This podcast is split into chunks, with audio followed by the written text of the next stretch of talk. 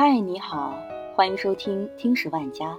本期为你分享的文章来自公众号 Spencer，作者任小九。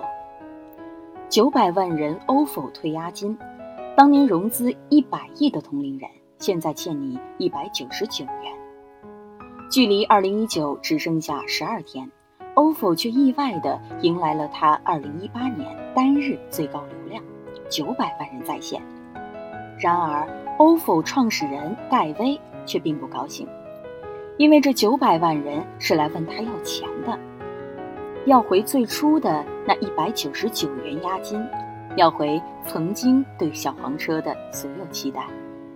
十二月十八号，ofo 因退押金登顶微博热搜，上午十点，页面显示排队一百万人，仅仅三个小时后，排队人数飙升至九百万人。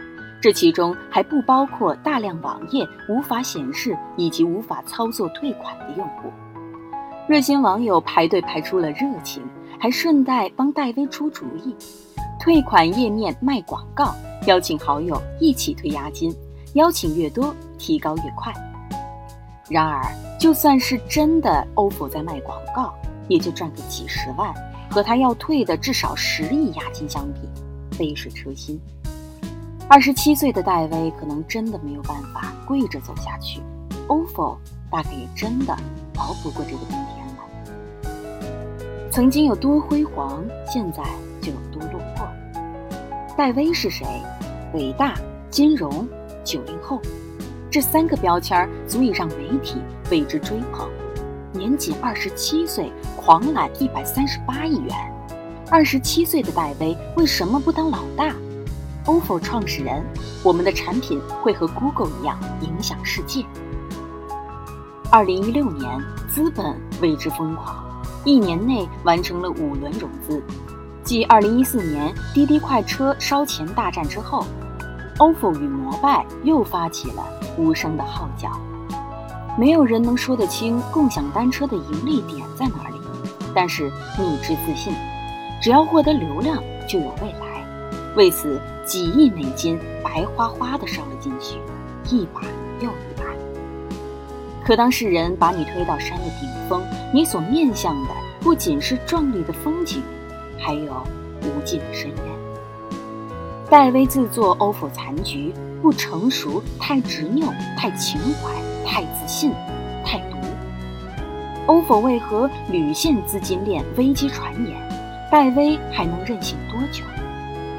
于是，同样那批媒体，同样把戴威举高高的观众，现在排队堵在北京中关村。与戴威同样拥有一页诱人简历的陈欧，斯坦福最年轻的电商 CEO，我为自己代言。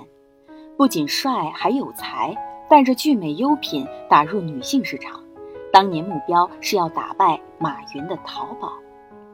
七年过去了。当年如日中天的陈欧，现在沦为小微商。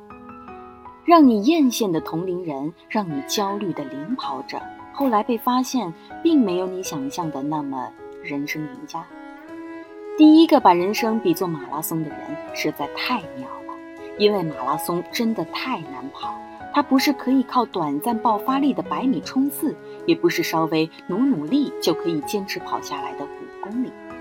完整的马拉松四十二公里，这漫漫路上需要耐心，需要努力，需要加油鼓劲，还需要运气。人生短暂的领跑，只说明一时得意，很难预言最后的赢家会是谁。盖棺定论才是最好的方式。当年风光，却换得无处安放的人性。当几千人穿越大半个北京来中关村，寒冬天守着 ofo 总部退押金，有人手里拿着暖水袋，有人拿着单词书。有记者问：“只有一百九十九元，值得站在这儿挨冻这么久吗？”值得，这是我一个礼拜的晚饭钱。押金该不该被挪用？这原本属于用户的钱被用于其他。Ofo 欠下的不仅仅是这一笔钱而已。国内前几年有一首传遍大江南北的鬼畜歌曲，浙江温州，浙江温州，江南皮革厂倒闭了，老板带着小姨子跑路了。我们没有办法拿着钱包抵工资，原价都是一百多、两百多、三百多的钱包，现在通通二十块。所有人都听笑了，赞叹这种出奇制胜的营销方式。可从来没有人想过，最初创造这首歌的人是走投无路，把大部分钱寄给乡下的老婆孩子以后，拿着为数不多的钱买了个两元的功放喇叭讨生活。跑路成了许多创业者离场时的选择。我只管我捞，你死活与我何干？二零一七年乘着飞机前往美国的贾跃亭，信誓旦旦地告诉乐视员工。会承担全部的责任，会对乐视的员工、用户、客户和投资者尽责到底。不知其美刘强东，不知爹父王思聪，还有一个永远说下周回国的贾跃亭。这个下周一下就过了一年多，欠了恒大许家印，欠了融创孙宏斌，欠了乐视高管，欠了底层员工。粗略的估算下，至少。六十七亿元，贾跃亭信誓旦旦地拍了拍胸脯：“我一定会还的。”然后就在美国再也没回来。据说去年乐视投资方融创集团年会所有的奖品都是乐视、乐视电视、乐视音箱、乐视机顶盒。贾跃亭成了那倒闭的江南皮革厂，融创拿着小喇叭。二十块，二十块，通通二十块。古人有言：“谈功三十六计，走为上计。”有些人尚未学会三十六计，但将最上计熟稔于心，不由为之叹息。生活一切如意的时候，谁都是好人；可最考验人性的是，看他失意时如何安放善良。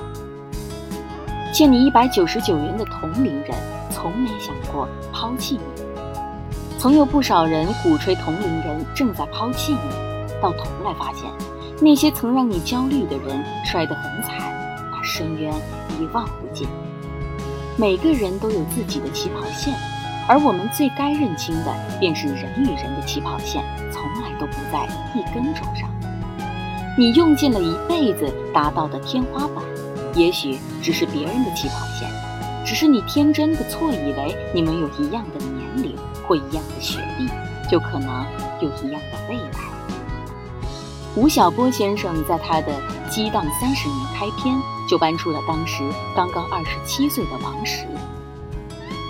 在南方小镇深圳，有一位叫王石的二十七岁文学青年，正枕着一本已经被翻烂的《大卫·科波菲尔》。睡在建筑工地的竹棚里。笋岗北站施工现场十分的简陋，三十几号人挤在竹席搭建的工棚里。广东蚊子专欺负外省人，被叮咬的部位红肿起疙瘩，痒疼难忍。工程继续着，我盼望着尽早结束工程，远离与香港一河之隔的深圳。王石在吴晓波的笔下，俨然已经成为生活所迫的困苦青年。而恰巧的是，许知远曾在十三幺采访王石，也提到吴晓波写过的这段经历。王石却自述：“我其实是带有极强的目的性来到建筑工地的。我很清楚地看到，未来三十年的中国房地产将作为黄金行业，难以阻挡。”与农民工共处困苦的工地环境，是王石自己的选择，而王石坚定地相信，燕雀安知鸿鹄之志。当然，还有他们都没提到的，当时柳州铁路局副局长的父亲大人，和做省委副书记的岳父大人。前者和后者所塑造的，仿佛不是同一个王石，像是同班级里名列前茅的学习委员。和不思进取的渣子生产生鲜明对比。如果把这段王石二十七岁的经历放到现在处理一下，就会成为典型刷爆朋友圈的“你的同龄人正在抛弃你”。对不起，你的同龄人原本就和你不一样。同龄人是同龄人，是你。不是有人鼓吹航空人才张小平辞职走出体制内，从十万秒变百万年薪，你也要蠢蠢欲动。不是胡维维从普通记者转型 CEO 能套现十五亿，你就觉得自己被抛弃。没有谁能够被世界抛弃，没有同龄人正在抛弃你，因为世界从来就不知道你是谁。能抛弃你的只有你自己。毕竟，当年让你以为被抛弃的同龄人，现在还欠你一百九十九元人民币呢。好啦，这就是今天的节目，感谢你的收听，我们下期再见。